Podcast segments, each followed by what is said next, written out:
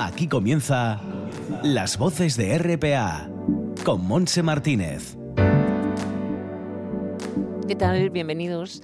Eh, bienvenidos a este primer sábado de abril. Tendremos un recorrido de una hora justo hasta las 3 de la tarde y empezaremos recibiendo a una invitada especial, a la programadora cultural gijonesa Rosa Garnacho, que nos hablará de su experiencia en la antigua sala Quiquilimón de Gijón. Seguiremos con la presentación del libro La secreta de Franco con su autor, el avilesino doctor en historia Pablo Alcántara. Buscaremos por Llames de Prial, director de cine Julio de la Fuente, que está rodando su nueva película titulada El Hogar y anunciaremos unos cuantos conciertos que se celebrarán la semana que viene en Asturias. Terminaremos recordando al fallecido Marvin Gaye en el aniversario de su nacimiento en 1939. Este será nuestro contenido, un trabajo técnico de nuestro compañero Javier Palomo. Todo está ya preparado y listo para empezar, así que abrochamos nuestros cinturones y nos ponemos en marcha.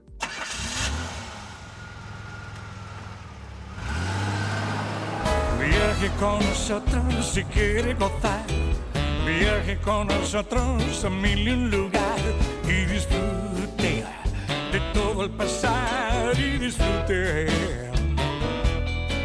de las hermosas historias que les vamos a contar.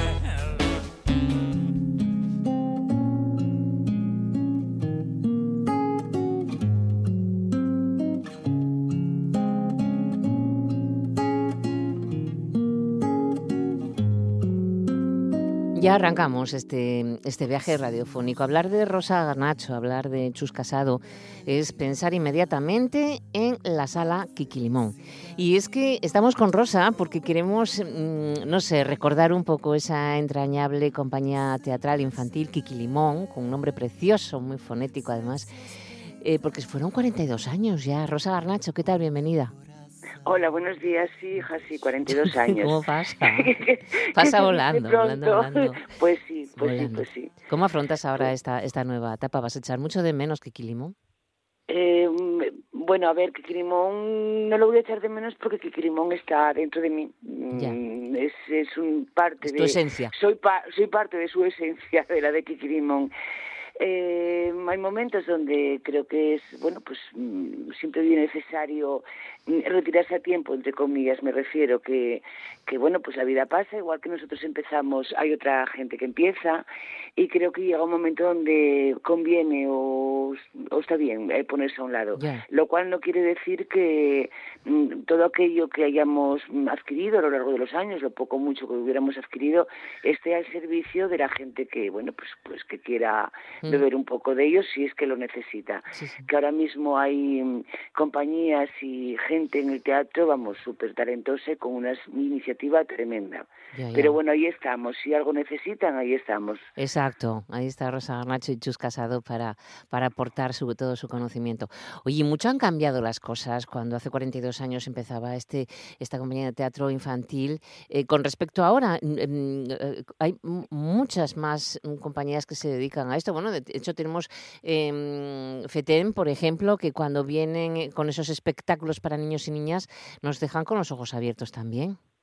Claro, claro, es que es- esa es la diferencia. En el año, vamos, en los 80, pues Claro. el teatro para niños mm, o para la infancia estaba muy poco desarrollado.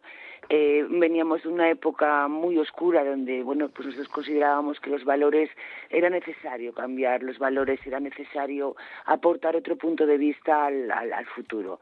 Eh, y que mejor que, que el futuro que los propios niños, que son nuestro futuro, siempre son nuestro futuro. Los, bueno, los niños y las niñas. Eh, cambió mm, una parte, quiero decir, eh, cambió pues eso, eh, el planteamiento de una serie de personas que decidieron eh, darle mm, el protagonismo absoluto a la infancia en el sentido de la calidad, quiero decir, no, no aquello de mm, como están ustedes, que sirvió en su momento, pero que bueno, que, que pensábamos que a los niños habría que, había que, que darles otro tipo de lenguaje, otro tipo de estética y bueno, sobre todo darles una alternativa también de, de ocio diferente a, a la televisión y bueno, pues un poco alternativa también al deporte y demás. Eh, claro, mm, estaba todo por hacer. Entonces eh, tuvimos también la, la, gran suerte de estar en una ciudad que apostó por, por modelo de ciudad, por modelo de arte, por modelo de, de cultura también. Entonces, bueno, todo junto fue un caldo de cultivo que nos ayudó y nosotros ayudamos también a, a generar, ¿no? Eh, a partir de ahí, pues con una sala de teatro para niños, con em, bueno, pues con una serie de, grupos que ya se empezaban a conformar, con la inauguración o con el inicio del Instituto del Teatro y de Artes Escénicas, hubo una conjunción que bueno, pues que permitió de alguna manera que pudiéramos abordar el CETEN, no solamente como calidad de muestra y de a los niños gijoneses de, de, los espectáculos que también se estaban haciendo fuera, sino eh, también un canal, digamos como de profesión, o sea, donde una serie de personas que programaban en distintos ayuntamientos, en distintas casas de cultura, nos permitía, sobre todo a las compañías asturianas, poder mostrar nuestros trabajos fuera. Eh, o sea, fue un poco, fue ahí un poco a poco. Estamos en eh, la casilla de salida, quiero decir, lo que en un principio fue un planteamiento de, mm, tolerancia, de, mm, de, conocimiento, de desarrollo de la infancia de una determinada manera que no fuera la pasiva, creo que en este momento estamos un poco en, en casilla, vamos, bueno, bueno, o, en otra vuelta esta de la espiral que damos en la vida, que parece que pasamos por el mismo sitio, ¿sabes? Volvemos con la guerra, volvemos con la pasividad, volvemos con los encierros, es tremendo. Pero bueno, eh, ahí está lo que tú decías, una serie de personas con un conocimiento amplio no solamente del teatro, sino de la infancia, que bueno, pues es, importante también, sí. Pero bueno, eso no quita que los inicios eh, hace 42 años pues fueron complicados, porque claro, eh, había que contar también pues, pues, pues, con dinero para organizar cosas, no sé, experiencia. Fue difícil, pero ahí estabais los dos mano a mano, codo con codo y, y tirasteis para adelante. Bueno, éramos muchos, quiero decir, el colectivo de animación Kikirimón cuando se fundó éramos mm, muchas eh? personas. Pues yo creo que, que unos 18. Bueno, el primer, el primer año después ya, bueno, pues cada uno ya se fue conformando su espacio y demás, ¿no? Y fue a raíz de, bueno, pues también de un planteamiento de Paco Abril sobre la infancia y sobre la alternativa de la infancia que convocó a una serie de personas eh, y bueno, ahí empezó, esto fue en el año 78, 79 más o menos, hasta que en el año 80 se fundó Kikrimón. Eh, Paco Vil estuvo acompañándonos y los dos primeros años y después ya te digo, fue, bueno, pues fue un poco la propia vida pero Kiki no está conformada, de hecho sí, Rosa Kiki Limón está conformada de todas las personas que pasaron por, por ahí, que enriquecieron eh, con su conocimiento, su arte y, su, y sobre todo su, su entrega. Y entonces, bueno, lo que pasa es que bueno, coincidió que Chus y yo llegamos hasta ahora. entonces, o sea, los demás, bueno, me sapearon en algunas estaciones y nosotros seguimos en el tren hasta que ahora decidimos, bueno, pues que era el momento de nuestra parada. Llegamos a la estación central. Ahí estáis. Bueno, em, te formaste como trabajadora social, pero acabaste totalmente enredada en el teatro, sobre todo infantil. Eh, naciste en Mieres, pero vives en Gijón hace un porrón de años también. Pues desde el año 77, 78. Quiero decir que, bueno, nuestra, toda nuestra, o mi carrera profesional de alguna manera fue en, Gijón. Eh, sí, sí, estudié trabajo social, además convencida. Eh, incluso empecé con, bueno, pues con psicología, porque yo, lo, bueno, pues nada, quería eh, la rama clínica y demás. Y bueno, pues eso, una cosa es lo que propones y luego la vida te enreda. y, y eso, bueno, nosotros con la infancia, incluso antes, como trabajadora social y demás, que siempre eh, tuve una eh, especial mirada hacia, hacia la infancia. Siempre pensé que era, bueno, pues que el desarrollo de la infancia era fundamental a la hora incluso de conformar una sociedad y una ciudadanía, ¿no? Y bueno, pues coincidió además que al principio la mayoría de nosotros éramos trabajadores sociales, pedagogos, maestros, bueno, que bueno, maestros que luego pues tocaba música, eh, bueno, quiero decir. Entonces, mm, a nivel teatral o a nivel actoral, en ese momento no éramos, vamos, teníamos muchas carencias, quiero decir, mm. muchas carencias técnicas. Lo que teníamos era la ilusión, la gana y sobre todo el objetivo claro de lo que mm, queríamos conseguir, ¿no? Y fue después, cuando se abrió la sala, cuando bueno pues eh, nos planteamos, eh, porque siempre habíamos hecho espectáculos de calle, primero de animación y luego espectáculos de calle, y mm, con participación siempre de, los chavales y tal. Y, y, a partir de ahí dices, bueno, pues claro, para estar en un escenario, además de gana y además de mm, tener claro lo que queremos contar, eh, necesitamos una técnica. Y ahí empezó también la formación actoral a pasos agigantados, porque claro, no podía ser. Eh, además nos, estábamos dando cuenta de eso, de que, bueno, pues de que era importante, ¿no? También el, acabado, de alguna manera. Y no solamente el contenido, sino la, la magia y la ilusión que se hace en un escenario tenía que estar bien hecho. Y bueno, pues ahí em, empezó todo también. O sea, empezó otra, otra fase. Otra fase que comenzó en 1982. Eh, 86. la primera vez que te subiste a un escenario, digo, que no fue un escenario, sino en la calle, con un espectáculo ah. que se llamaba Ven ir, venir al circo, venir al circo romano, me parece. Sí, sí, nosotros de alguna manera trasladamos nuestras, no sé, ideas de infancia. 25 años tenías de aquella, fíjate. Sí, sí, sí, sí. Y bueno, pues nada, de, pequeños ya ves, habíamos visto muchas películas de romanos, muchas películas de vaqueros y ese tipo de cosas. Y bueno, eh, lo importante que era era jugar. Entonces, bueno, pues partimos de lo que teníamos. Y venir en el circo romano, pues era eso sobre las películas de romanas, pero bueno, con la participación de los chavales y siempre con mucha, con mucho juego, con mucha risa por, por todas las partes. En tu casa, en tu casa siempre se, se respiró la magia, el teatro, esa, eh, eh, toda esa, esa técnica y tu, hijo pues lo habrá también absorbido como una esponja.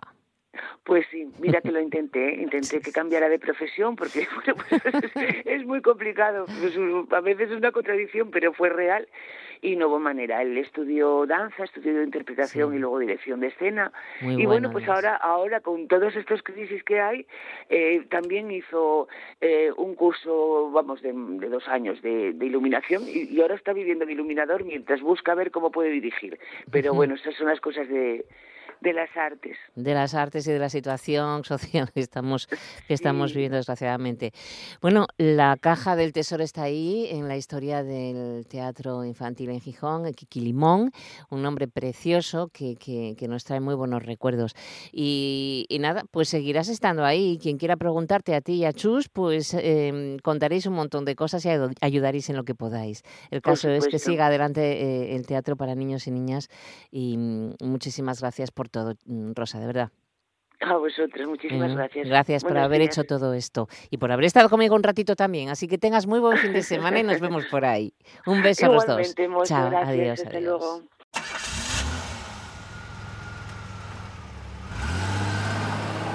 Atención, españoles. Habla Su Excelencia el Jefe del Estado.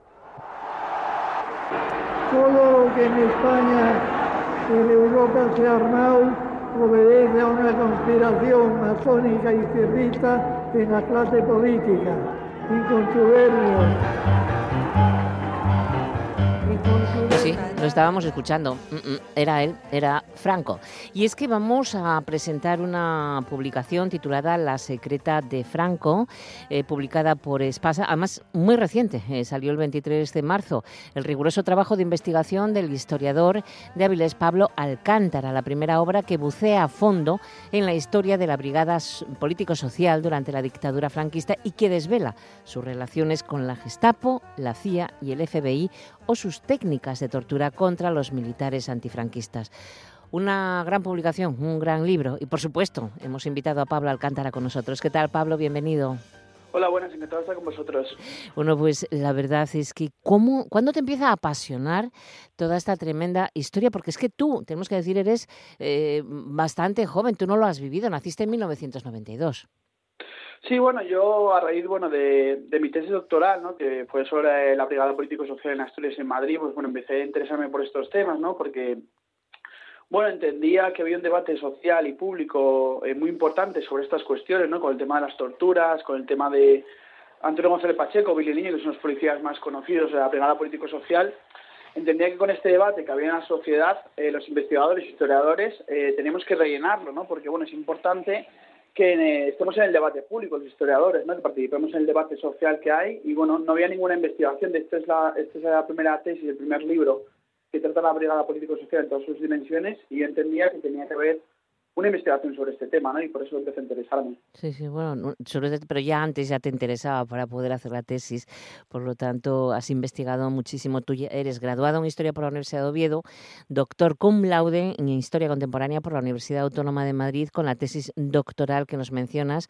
Creo que la titulabas El Águila Gris, la policía política durante la dictadura franquista en Asturias y Madrid, 1956-1976, ¿verdad, Pablo?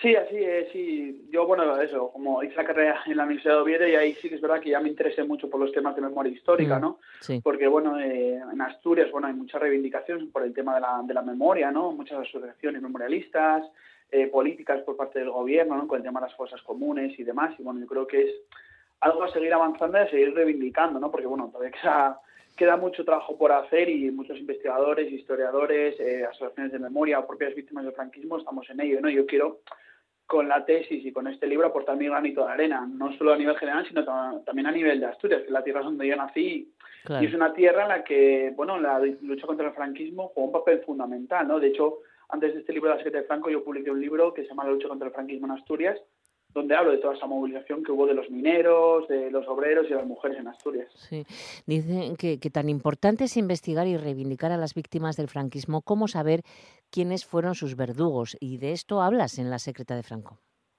Sí, claro, es lo que digo muchas veces, ¿no? Porque, bueno, de las víctimas del franquismo, pues se ha hablado mucho y hay que seguir hablando, obviamente, ¿no? De, bueno, de todos los represaliados, de, de todos los fusilados, de toda la gente que estaba en las fosas comunes, de la gente que sufrió las torturas de la brigada político-social, pero era hora de señalar a los verdugos, ¿no? Porque muchas veces, a veces, hay una imagen, ¿no? Como de una especie de imagen sombría, ¿no? De que no se sabe muy bien quién estaba detrás, quién estaba participando en las detenciones, en las torturas, más allá de estos personajes, ¿no? Como pues, Antonio González Pacheco, el que hablé antes. Mm. Pero sí que creo que es importante eso, dar, poner nombre, cara y, y hablar de sus actuaciones, ¿no? Porque es importante que se sepa quiénes son, quiénes fueron los verdugos, para que no pasen a la historia como pues superagentes demócratas, como pasó en los años de la transición, ¿no? Que después de pues después de estar participando como torturadores durante el franquismo, en la transición, pues muchos de ellos pasaron a ser policías de la democracia. Y hay que contar que esta gente fueron policías de la dictadura y practicaron torturas alentadas y apoyadas por, la, por el propio franquismo. Claro, claro. Bueno, es que tras el brutal golpe de Estado de 1936, la represión franquista puso en marcha todos los mecanismos a su alcance para la construcción de un nuevo Estado. Entre ellos destacó la creación de la Brigada Político-Social, la BPS o, pol- o Policía Política, que en palabras del escritor Manuel Vázquez Montalbán era la verdadera guardia pretoriana de la dictadura. ¿Cómo fue la creación de este aparato, Pablo? Bueno, la verdad que es uno de los, los primeros temas que trato en, tanto en la tesis como en el libro, ¿no? De la creación de la Brigada Político-Social, en la que la Gestapo, ¿no? La policía política nazi jugó un papel fundamental, ¿no? Porque, bueno, las relaciones, ¿no? Mucho se ha hablado, ¿no? De la mítica reunión entre Franco y Hitler en Endaya, pero esa reunión tuvo muchas más implicaciones, ¿no? Porque se habla muchas veces por parte de la, historiadora, de la historiografía revisionista, ¿no? De que hablan de que Franco no nos metió en la guerra y tal. Eso no es verdad. Franco hizo pactos con los nazis, ¿no? Y de hecho eh, hizo pactos policiales durante la guerra civil ya para pactos de cooperación entre la Gestapo y la, y la, la propia policía política, ¿no? De, pues bueno, en plan de detener a alemanes que vivían en España que eran contrarios a Hitler o de pactos económicos. Y de hecho en el año 40 Hitler, que era el jefe de la Gestapo, viajó a España para visitar a las autoridades policiales franquistas. Viajó a Madrid, a Toledo, a Barcelona y estuvo en contacto con los jefes de la, de la policía. Y de hecho, después de ese año, en el año 40, se crearon diferentes normativas, en el año 41, 42, la ley de policía, la ley por la que obligaban a los miembros de la policía a adherirse al movimiento nacional, y con ello se crea la brigada político-social. Entonces, digamos que, que la Gestapo nazi tiene mucho que ver en la creación de la propia brigada político-social franquista. Y también en las técnicas de tortura contra los militantes antifranquistas, me imagino. Sí, claro, sí, sí. De hecho, Paul Winzer, que era uno de los jefes de la, de la Gestapo nazi, vino a España y les enseñó a los miembros de la Brigada Político-Social diferentes técnicas de tortura, ¿no? Ya fuera por los famosos electroshocks o, bueno, la bañera, que consistía en meter la cabeza de los militantes en un cubo lleno de agua con orines y heces, bueno, los puñetazos, palizas, la tortura psicológica, ¿no? Que también es muy importante, ¿no? Que no, no deja huellas físicas, pero sí que deja huellas en las personas que las vivieron, ¿no? Pues insultos, eh, amenazas, eh, amenazar con que detenían a tu familia, que la iban a represaliar también, o sea, muchas cuestiones que, que la Gestapo y luego también la CIA y el FBI tuvieron que ver en esas técnicas de tortura. Uh -huh. Oye, ¿y cómo se sustentó esta jurisdicción franquista en materia de represión y orden público? Bueno, digamos, claro, que en estos primeros años, ¿no? Es cuando se crea toda la normativa, ¿no? De, pues, la, ley de orden público, la ley de, de contra la represión de la masonería, por la represión de la masonería del comunismo. Eh, hay diferentes leyes en estos años que son las que crean, eh, pues, toda la jurisdicción para, bueno, pues, para fusilar, para detener y para condenar a muerte a miles y miles de personas, ¿no? Y se basa en toda esta jurisdicción, que es una jurisdicción eh, pues al revés, ¿no? Porque claro, mucha gente la condenaron por cosas que habían hecho en la República, pues que era pues por pertenecer a organizaciones políticas, eh, hacer huelgas, asambleas, y se las condenó por eso, ¿no? Y por ejemplo en el franquismo, el simple hecho de hacer una huelga, hacer una asamblea, te podían condenar a un delito de rebelión militar y, condenarte a, a, 20 años de cárcel, ¿no? Mucha gente se la jugó, de hecho, en Asturias, ¿no? Con las huelgas del 62, del 57 y 58, pues mucha gente fue condenada a diversos años de cárcel por, pues, por simple hecho de hacer una huelga o una manifestación. Había mucha gente dentro de la secreta de Franco. ¿Cómo, cómo eran esos perfiles? ¿Cómo eran las personas que, que estaban formando la secreta?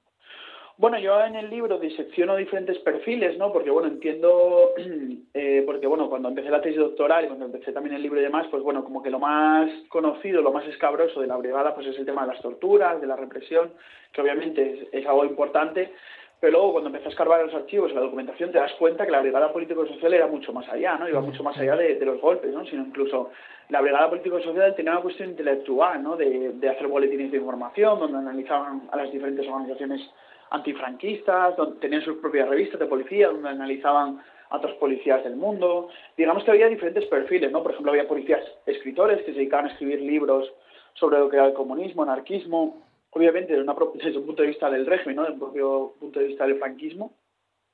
Y luego también incluso hubo escritores que ganaron premios, ¿no? El Premio Planeta, por ejemplo, el escritor Tomás Salvador. Pero claro, bueno, todos estos policías, hay que decir que todos participaban en las torturas, en la represión, que fue algo transversal a todo el franquismo, ¿no? desde el final de desde el principio de la dictadura hasta el final, ¿no? Entonces, digamos que eso, pues digamos que la brigada político social no solo era un cuerpo de represión, sino también un cuerpo de propaganda y de cuestión, una cuestión ideológica intelectual de defensa del propio, de la propia dictadura.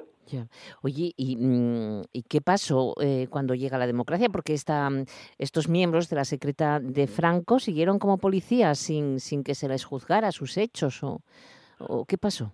Sí, sí, prácticamente es algún caso muy, muy excepcional de algunos que se pasaron demasiado igual con las torturas, fueron demasiado corruptos, incluso para el propio franquismo, ¿no? como el caso de Juan Antonio Creis.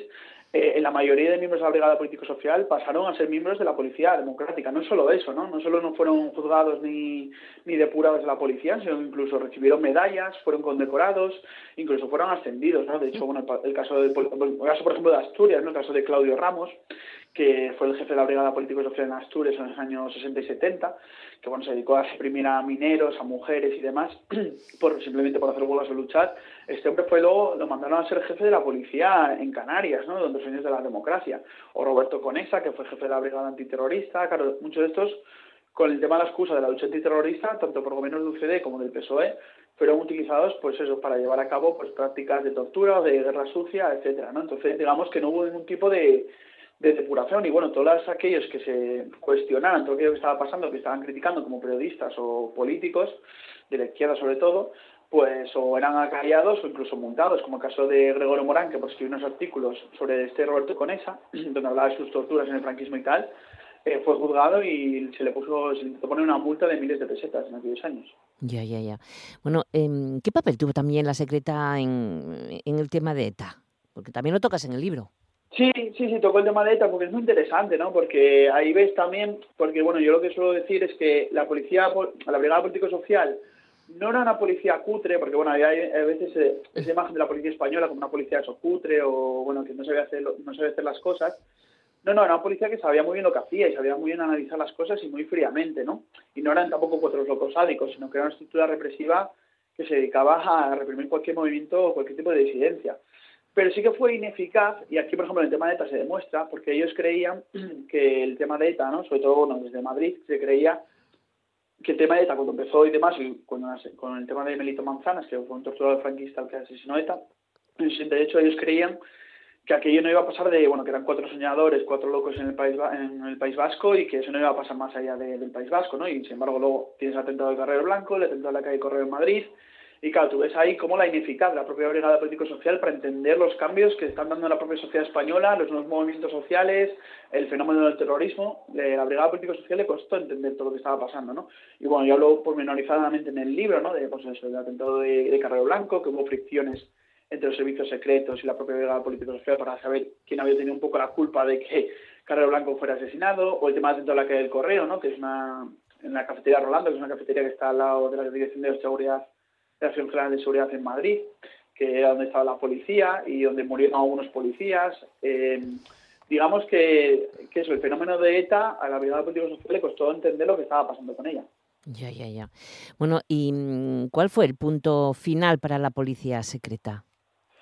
Bueno, digamos que su muerte oficial fue en el año 78, ¿no? Fue en el año 78 fue cuando se liquida la Brigada Político Social de forma oficial, pero como bien he explicado antes, la mayoría de sus miembros, ¿no? De, pues eso, Roberto Conesa, y el Niño y tal, siguieron actuando durante los años de la transición en brigadas antiterroristas, brigadas antigolpe, participando con organizaciones de extrema derecha en acabar con organizaciones de, la izquierda, por ejemplo, en la matanza de Atocha, de los abogados laboristas de Atocha en el año 77, eh, supuestamente estuvo implicado Antonio González Pacheco y el niño, ¿no? Entonces tú ves aquí cómo, a pesar de que oficialmente la Brigada Político Social dejó de existir en el año 78, digamos que sus personajes y luego también sus métodos, ¿no? De tortura, de corrupción policial, siguieron, ¿no? En los años 70, los 80, 90, incluso en la actualidad tenemos, por ejemplo, el caso de Villarejo, ¿no? El famoso policía, bueno, ex policía, que este hombre estuvo en la Brigada Político-Social a finales de los 70 y tal, de hecho en el libro aparece, ¿no? Que recibió varias medallas y condecoraciones por detener a militantes antifranquistas. Este hombre, pues eso, luego ha estado en todos los tejemanejes y operaciones turbias policiales en los años 80, 90 y participando para diferentes, haciendo operaciones turbias para diferentes gobiernos, tanto el PP como el PSOE, etcétera. Ya. Bueno, la verdad es que todas estas cosas y muchísimas más las encontramos en, en, tu libro, Pablo, La secreta de Franco, la Brigada Político-Social durante la dictadura, un libro en el que ya eh, también dedicas a todos aquellos hombres y mujeres que lucharon por la libertad frente a las torturas de la, de la brigada. Sí, la verdad que bueno, mi libro es también ¿no? un homenaje ¿no? a todos aquellos que lucharon, ¿no? por ejemplo en Asturias, ¿no? los mineros antifranquistas. ¿no? De hecho, bueno, en el libro aparece, hablo bastante de Asturias, porque aparte que soy de, Asturias y demás, y, y, la tesis le he dedicado bastante a ello. Episodios, por ejemplo, el asalto a la comisaría de Mieres, el 12 de marzo de 1965, que fue uno de los primeros enfrentamientos entre los mineros y las mujeres contra las fuerzas de orden público por unos detenidos que, había, que hubo en esta comisaría y donde relato eh, con, bueno, con evidencias y con hechos por todo lo que pasó en ese asalto a la comisaría, que incluso llegó al New York Times, ¿no? A nivel internacional, ese asalto a la comisaría. En el libro todo eso relato, ¿no? Fue uno de los primeros enfrentamientos entre las fuerzas del público y los obreros que estaban movilizando desde los años finales de la, de la guerra civil. Un hecho muy interesante, muy desconocido, incluso en Asturias.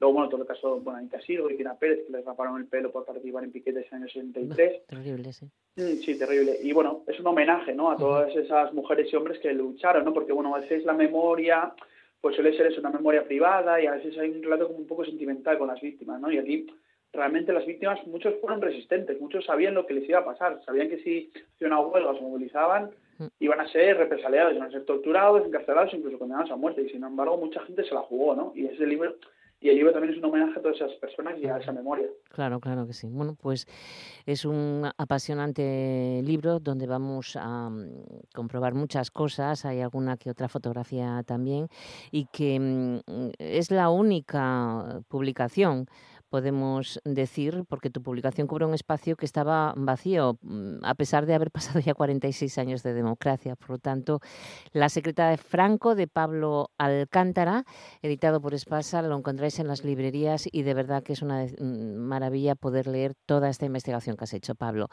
Enhorabuena por el trabajo y estaremos al tanto de más cosas que vayas publicando porque sé que no vas a parar de investigar. No, no, no, no va a parar y seguiré investigando y de hecho, bueno, seguramente lo presente en Asturias en mayo y en, julio, así que ya... Avísanos. Sí, por supuesto. Para anunciarlo y para poder ir a verte y, que, y estar contigo un ratito y que nos firmes los, e, los ejemplares. Muchas gracias, Pablo Alcántara. Un placer de estar eh, un rato contigo. Gracias a vosotros.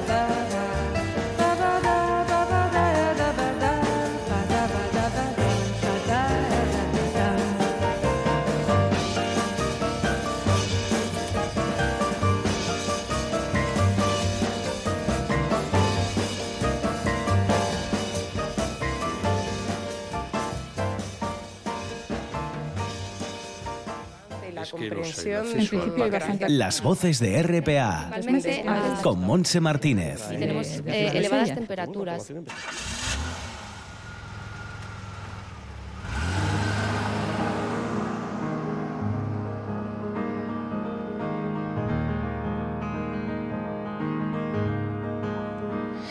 Bueno, pues vamos a hablar eh, de, cine a continuación, porque se está rodando una película aquí en el Principado de Asturias, del asturiano Julio de la Fuente. Una película que se titula, me parece, mm, El Hogar. Así que saludamos a Julio de la Fuente. ¿Qué tal, Julio? ¿Cómo estamos? Hola, muy buenos días, Monse. Buenos días. Bueno, haciendo, trabajando a tope en lo tuyo. Bueno, la verdad que sí, haciendo aquello que más me gusta, que es contar historias, y sobre todo de cine o de teatro, en este caso de cine, y contando una historia muy bonita que en homenaje un poco al cine cómico y a todos aquellos gran intérpretes que nos hicieron pasar tantos y tantos momentos de risa y tantos y tantos momentos tan agradables, ¿no?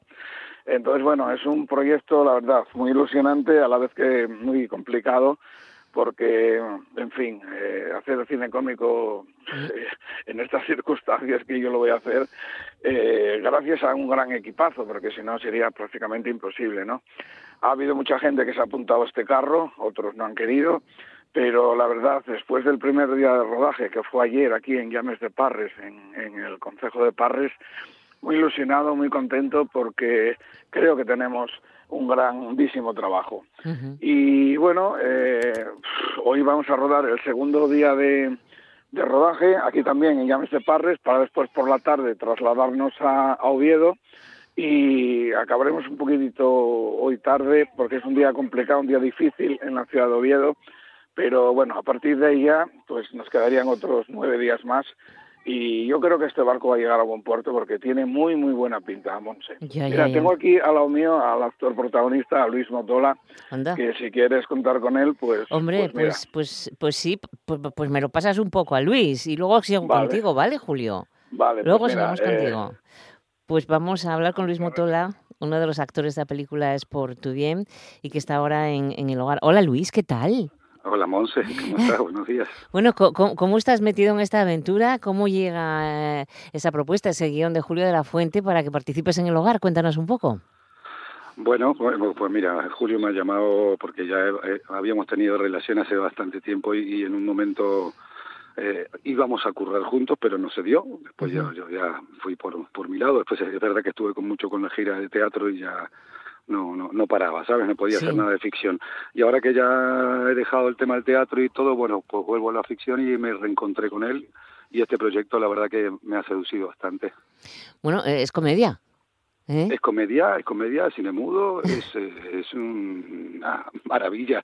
Como para un actor es un caramelo, ¿sabes? Para, mm. para poder meterse en algo que en realidad hoy por hoy no se está haciendo, imagínate tú. Ya, ya, ya. Es, es complicada la comedia, ¿no? en lo que es vuestra profesión, Luis.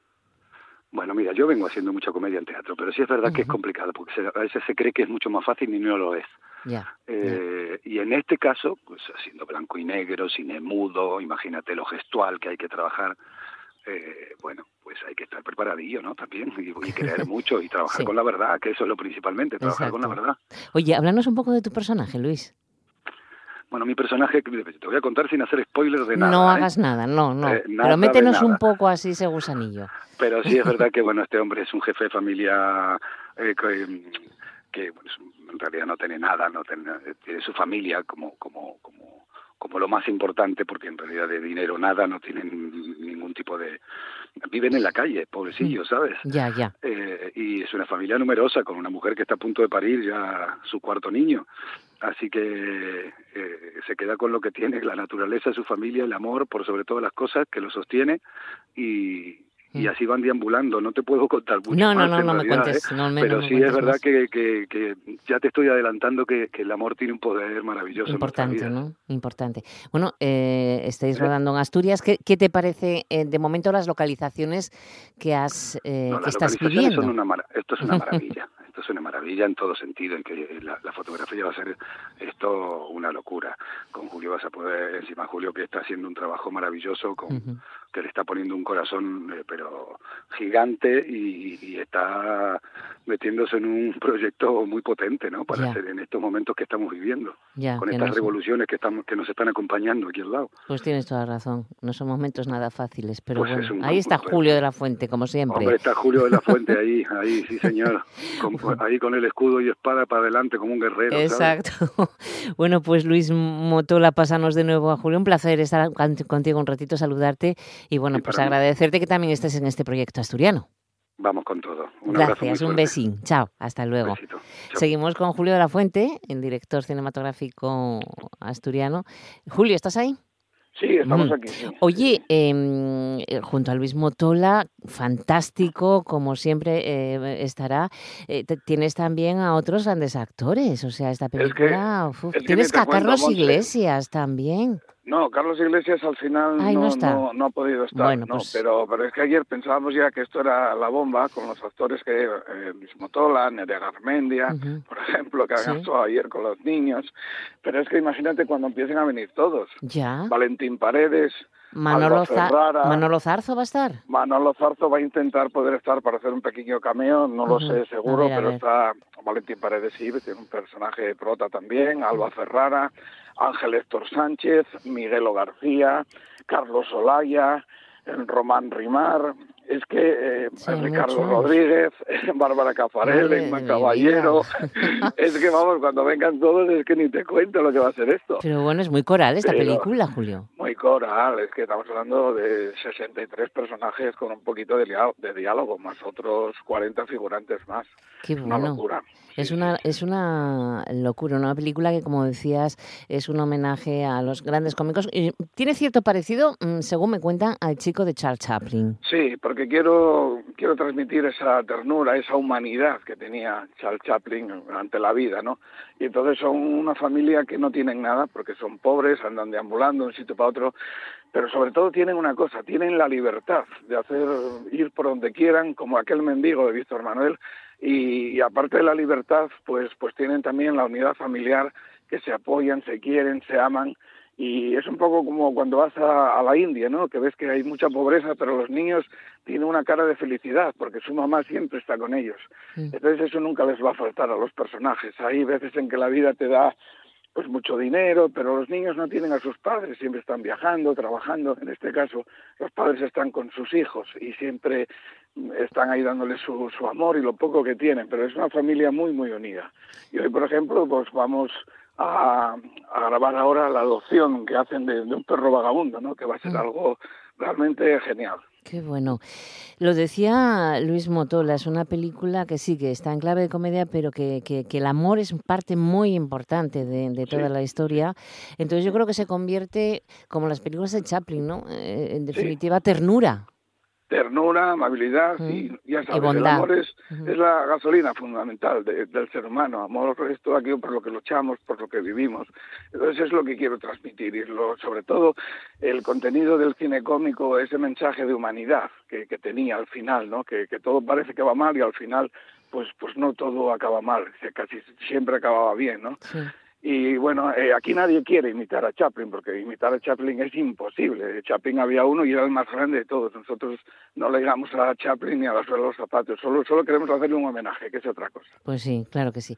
Bueno, decías en algún momento, yo creo que lo sigues diciendo, que hay que ser muy valiente para atreverse y estar muy seguro de uno mismo, eh, porque es como hacer trapecio sin red eh, cuando te pones a, a trabajar en una nueva película. Pero eso lo has dicho siempre, siempre has sido valiente con todos los proyectos, Julio.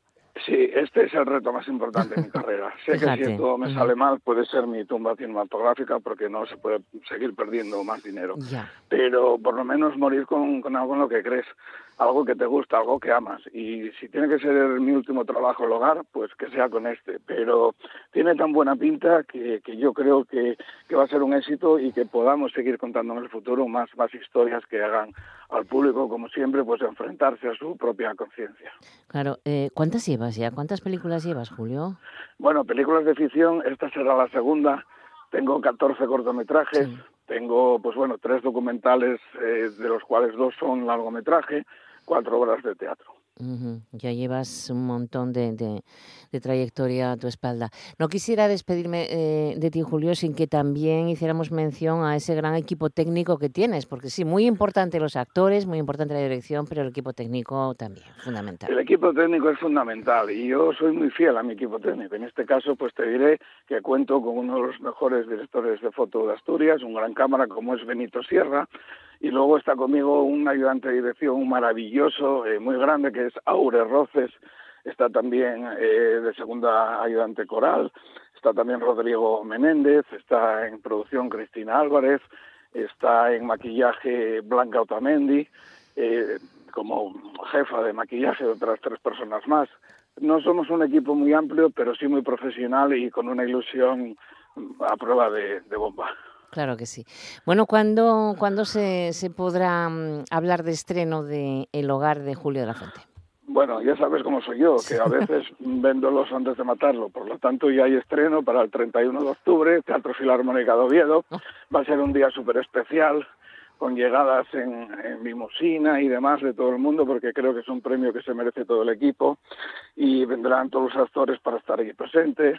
Y luego hay otro día en el Filarmónica que es el 4 de noviembre y a partir de allá pues empezará una semana, no sabemos todavía si Cinesa o Yelmos, luego también en cines de Madrid y de algunas provincias más de España y también lógicamente el paso por festivales. No sabemos todavía qué festival será Premier, pero tendrá un gran un gran visionado en festivales no solo nacionales sino por supuesto internacionales.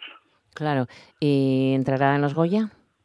No lo sé, no lo sé, ojalá, ojalá que sí, pero bueno, eh, yo quiero dar las gracias al, excelentísimo Ayuntamiento de, Oviedo, al ilustrísimo Ayuntamiento de Parres y a todas esas grandes empresas que nos han ayudado, a todo ese público incondicional que incluso ya está comprando entradas por adelantado para que podamos hacer frente a todos estos gastos tan importantes que hay ahora después del rodaje.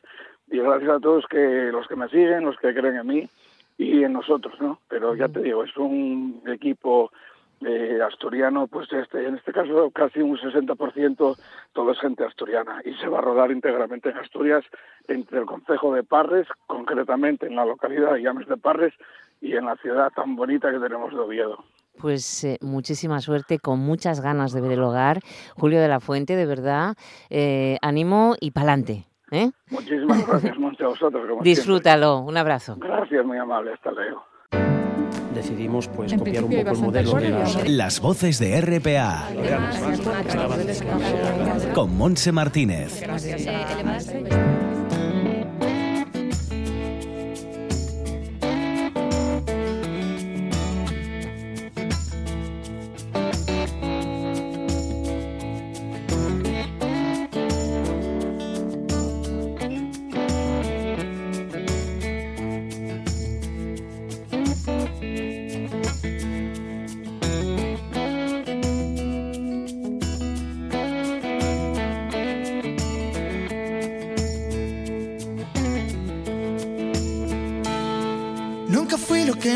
Ser y pudiera ser que solo soy lo que he podido. Empezamos nuestro recorrido de conciertos de la próxima semana con la visita por fin, tras superado el COVID de Fito y Fitipaldis, dos días de actuación en Gijón, en el Palacio de los Deportes de la Guía. La gira sirve para presentar su último álbum, Cada vez Cadáver, que, lleva, que llega seis años después de Huyendo conmigo de mí. En el Cada vez Cadáver Tour contarán con, la, con Morgan como banda invitada, de hecho ya cuentan con Morgan. En Gijón, Fito y Fitipaldis actuarán dos días seguidos, el 8 y el 9 de abril tras haber aplazado sus conciertos de marzo, conciertos ambos días a las 10 de la noche y a 35 euros.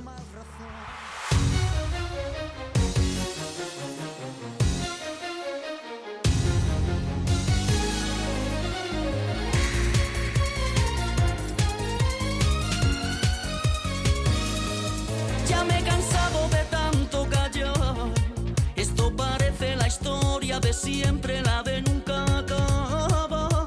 pues sí, que Camela el viernes día 8 estará en la sala Espacio Estilo de Oviedo a las 12 menos 10 de la noche, dicen, y aseguran un lleno completo.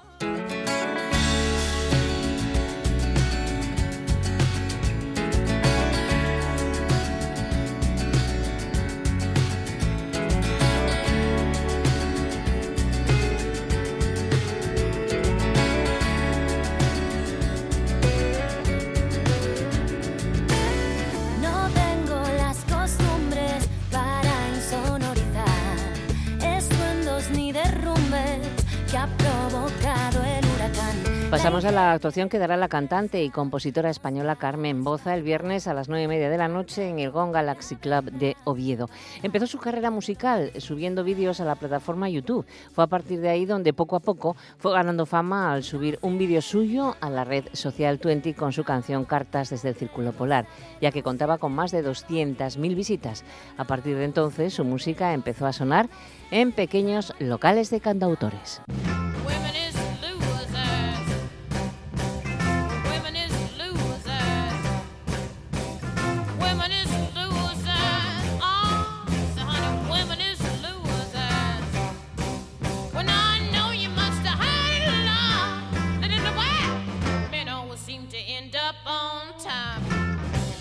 Tendremos también el tributo a Jenis Joplin con Sil Fernández a la voz, acompañada por Álvaro Bárcena en la guitarra, Sergio Tutú en el bajo, Sam Rodríguez en los teclados y Willon de Calle en la batería. Un gran concierto viernes 8 de abril a las 9 y media de la noche a 23 euros ¿eh? en la sala Gong Galaxy Club de Oviedo.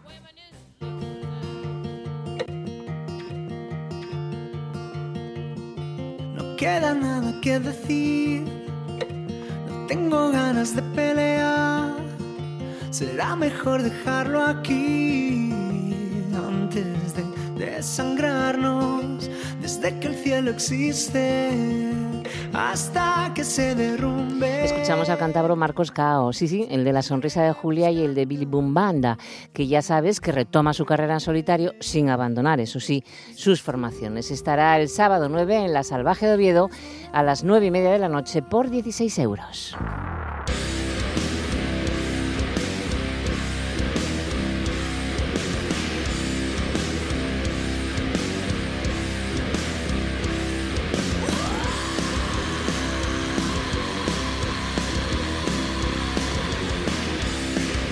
Y tenemos la Eternal Psycho en Oviedo para los amantes del rock bien duro. Llega esta cita musical también a la Gong Galaxy Club en Oviedo el sábado 9 de abril. Banda de metal industrial de Madrid, finalistas de la Metal Battle Spain 2019, gracias a su potente directo. Recuerda, en la Gong Galaxy Club de Oviedo a las 9 de la noche.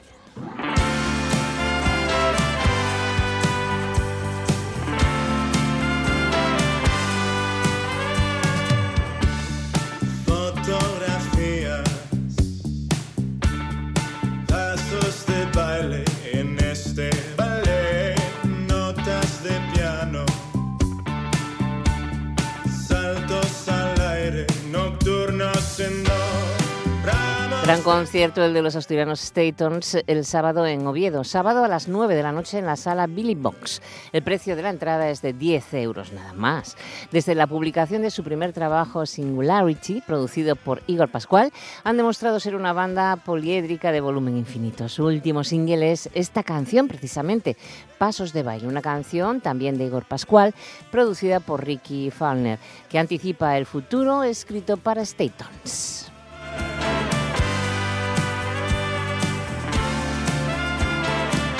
Y siguiendo con los conciertos en Oviedo, el sábado 9 tenemos a El Belga.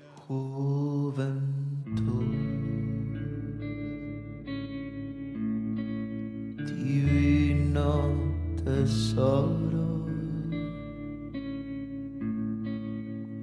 ya te vas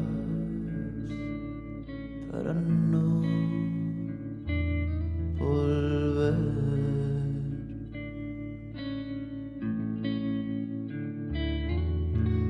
Para los amantes del pop rock indie es una buena propuesta en La Salvaje a las 10 de la noche y por 10 euros. El belga. Fanny Álvarez y José Luis García, uno de los proyectos más especiales de la escena española. Un largo camino trazado por el amor a la música que alcanza en simetría las mayores cotas de belleza y profundidad.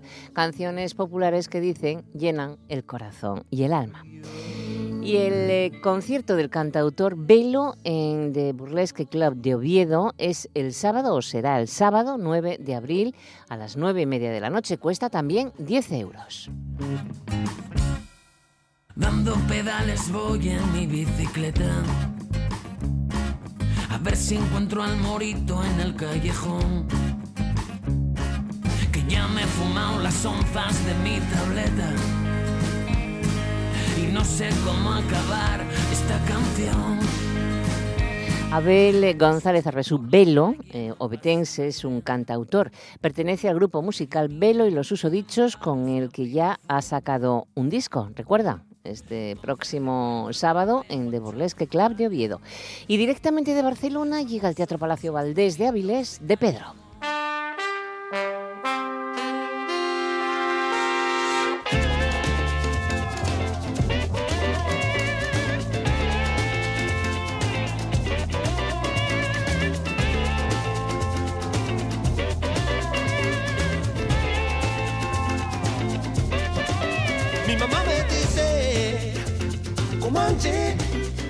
Mamá me llama, Comanche, mi mamá me dice, Comanche, mi mamá me llama, Comanche, descubrir la luna, quiero descubrir el sol, soy Comanche, soy guerrero, soy un indio perdiguero, mi mamá me De Pedro alias de Jairo Zavala es un guitarrista que lideró el grupo de rock La Vaca Azul desde 1998 con el que publicó cinco discos. Ahora está en solitario. El pasado año publicó su quinto y último disco de estudio que es Máquina de Piedad. Su proyecto en solitario fue la culminación a escribir y tocar canciones para otros, incluidos Amparanoia, Los Coronas, y de trabajar como guitarrista para la banda norteamericana Calexico. Bueno, pues lo tendréis a De Pedro el sábado en el Teatro Palacio Valdés a las 9 de la noche. Cuesta el concierto 18 euros. Y en Gijón el sábado también en la sala Bosanova Acapulco llega Segarra in Blues. La entrada con copa 18 euros a las 9 de la noche.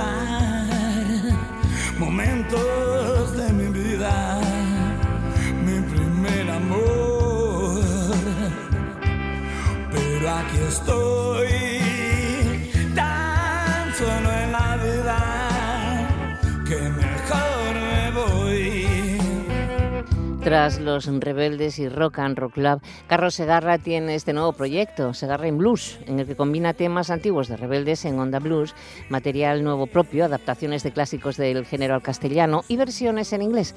En este espectáculo, Segarra estará acompañado por Álvaro Martialay, eh, de Faraones y Red House, al bajo eléctrico, y Moisés Beltrá, de la Reserva de Motor City, a la batería, que como él mismo, pues viven en la provincia de Alicante, al lado de Benidorm. Su nuevo proyecto ofrece piezas de Ray Charles, Johnny Hooker, B.B. King o The Doors. La entrada cuesta 18, recuerda, sala Acapulco el sábado que viene.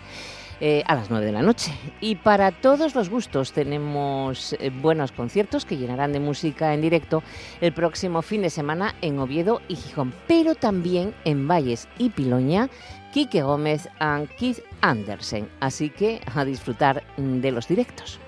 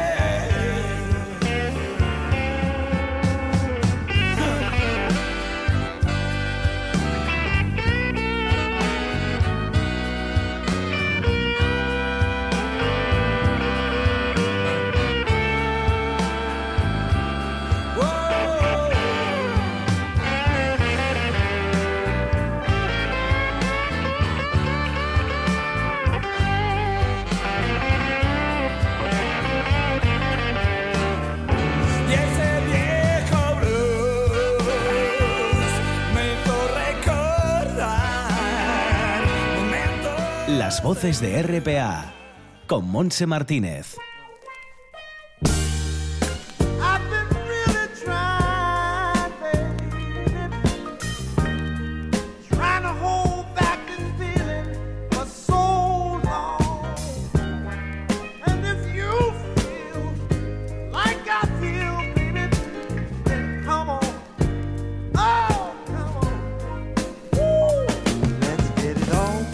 Inconfundible Marvin Gaye, músico, productor y cantante estadounidense, apodado comúnmente como el príncipe del soul. Fue uno de los cantantes fundamentales de la Motown Sound. Le recordamos porque hoy 2 de abril es el aniversario de su nacimiento, pero falleció con 44 años en 1984 de manera muy trágica, de tres disparos realizados por su padre.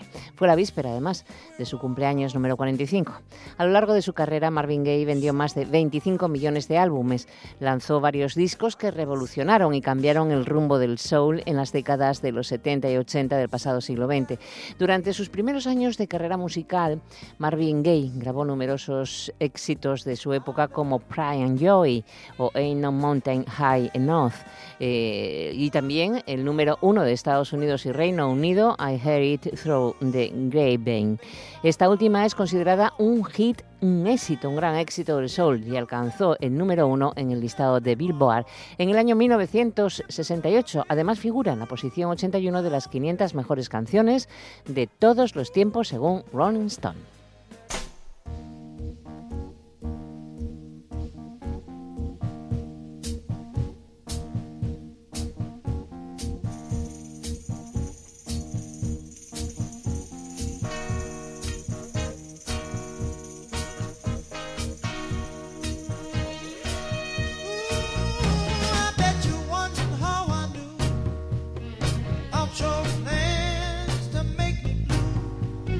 Pese a su éxito inicial, la carrera de Marvin Gaye se vio interrumpida al morir la cantante Tammy Terrell, su compañera en los escenarios. Quedó tremendamente afectado. Tras un periodo de depresión del que nunca salió por completo, Marvin Gaye regresó a la escena musical a comienzos de los 70 para grabar algunos de los discos más aclamados de su carrera y de la historia, entre los que destacan What's Going On en 1971, considerado por la crítica especializada como el mejor álbum de soul de todo los tiempos y uno de los más influyentes e importantes en la historia.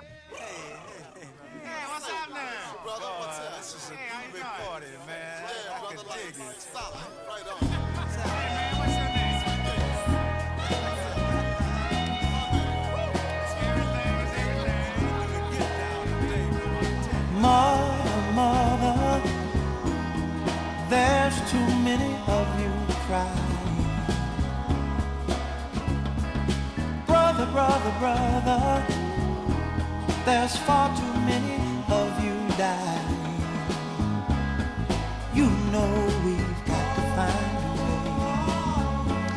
Pero Marvin Gaye sucumbió a una fuerte adicción a la cocaína, con graves problemas financieros, un costoso divorcio con su primera esposa, problemas familiares, mentales, que le llevaron varios intentos de suicidio además. Desde su muerte muchas instituciones le han otorgado uh, títulos póstumos, premios y distinciones, incluyendo el premio Grammy a la carrera artística, un puesto en el Salón de la Fama del Rhythm and Blues, otro en el Salón de la Fama de los Compositores y en 1987 fue introducido en el Salón de la Fama del Rock and